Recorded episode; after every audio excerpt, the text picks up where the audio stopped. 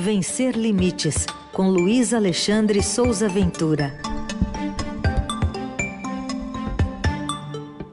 Momento de falar de diversidade e inclusão, sempre às terças aqui no Eldorado. Ventura, bom dia. Bom dia, Heisen. Bom dia, Carol. Bom dia. Bom dia, ouvintes. Bom dia, equipe.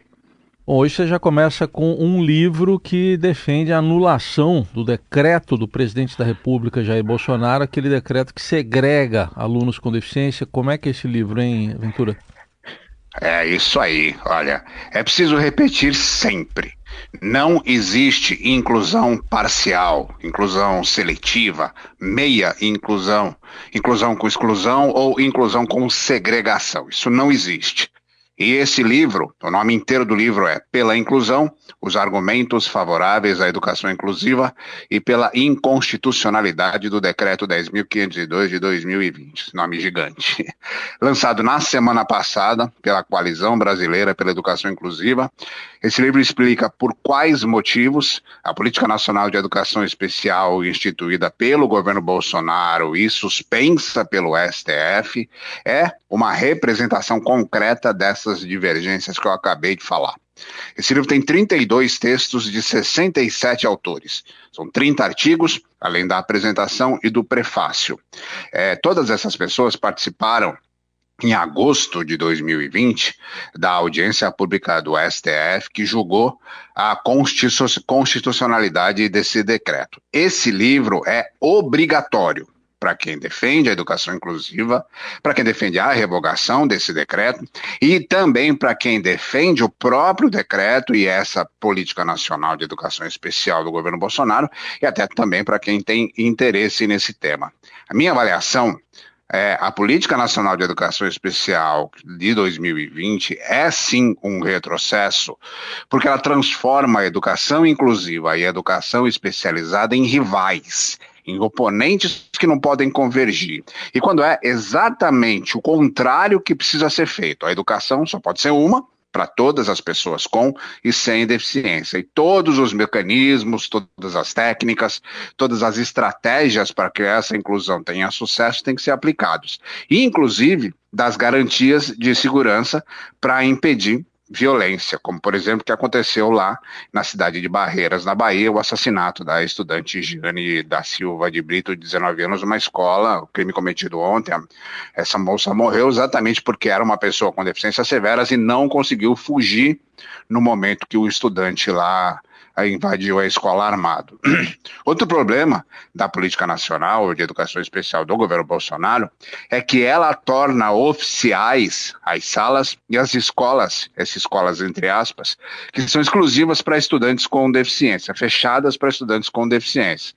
E isso iria permitir a remoção desses alunos com deficiência das salas regulares para mantê-los exclusivamente somente nesses espaços chamados de especiais, né?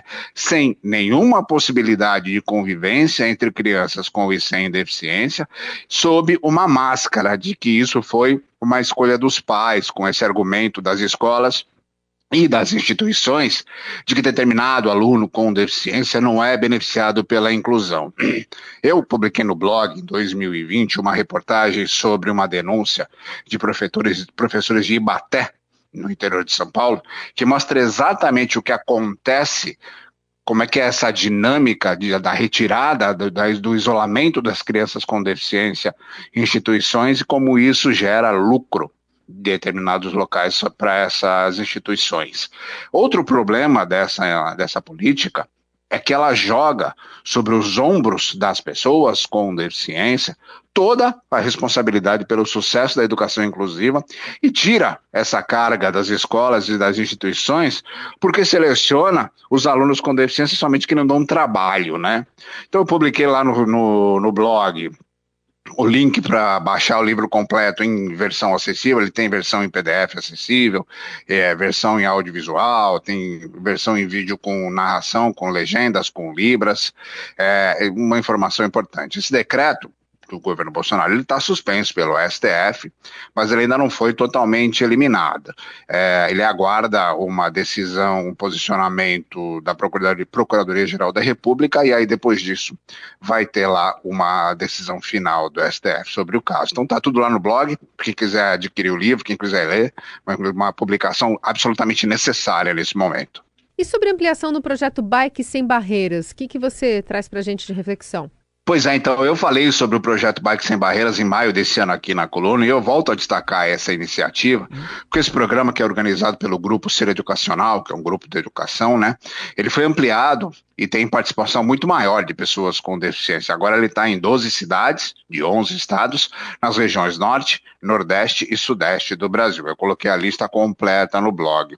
Segundo os organizadores, agora já tem mais de 6 mil pessoas com deficiência física, intelectual, visual e auditiva já participaram desses passeios de bicicletas que são adaptadas, né? E aí tem handbike, que é aquele triciclo adaptado para pedalar com as mãos, tem aquelas bicicletas duplas, pedalada por uma pessoa com deficiência visual, que ela vai atrás e, a, e um monitor vai na frente. E também tem uma bicicleta chamada Odueto, que é muito legal, que tem uma cadeira de rodas no lugar das rodas da frente e a pessoa vai sentada ali para participar desse projeto. E aí tem a participação lá de profissionais e de estudantes dos cursos de fisioterapia, de educação física, de enfermagem, de nutrição, de serviços sociais e também de pedagogia dessas faculdades de acordo com a localização. As agendas e os links de inscrição, eles são sempre divulgados no Instagram dessas universidades. Eu coloquei todos os links lá no blog e também coloquei uma sequência sequência de fotos lá para as pessoas entenderem como é que funciona esse projeto. um ponto importante é que isso vai muito além de um passeio de bicicleta, né? É, esse passeio de bicicleta, na verdade, ela é uma ferramenta, porque a função aí é dar visibilidade às pessoas com deficiência, fortalecer a autoestima dos participantes, incentivar essa socialização, né, estimular a mobilidade e sempre reafirmar a importância da inclusão. É inclusão mais inclusão sempre. Aí está o Luiz Alexandre Souza Ventura, sempre às terças aqui com a coluna Vencer Limites. Você pode conferir o blog vencerlimites.com.br lá no portal do Estadão e também nas plataformas de áudio. Obrigado, até terça que vem. Um abraço para todo mundo.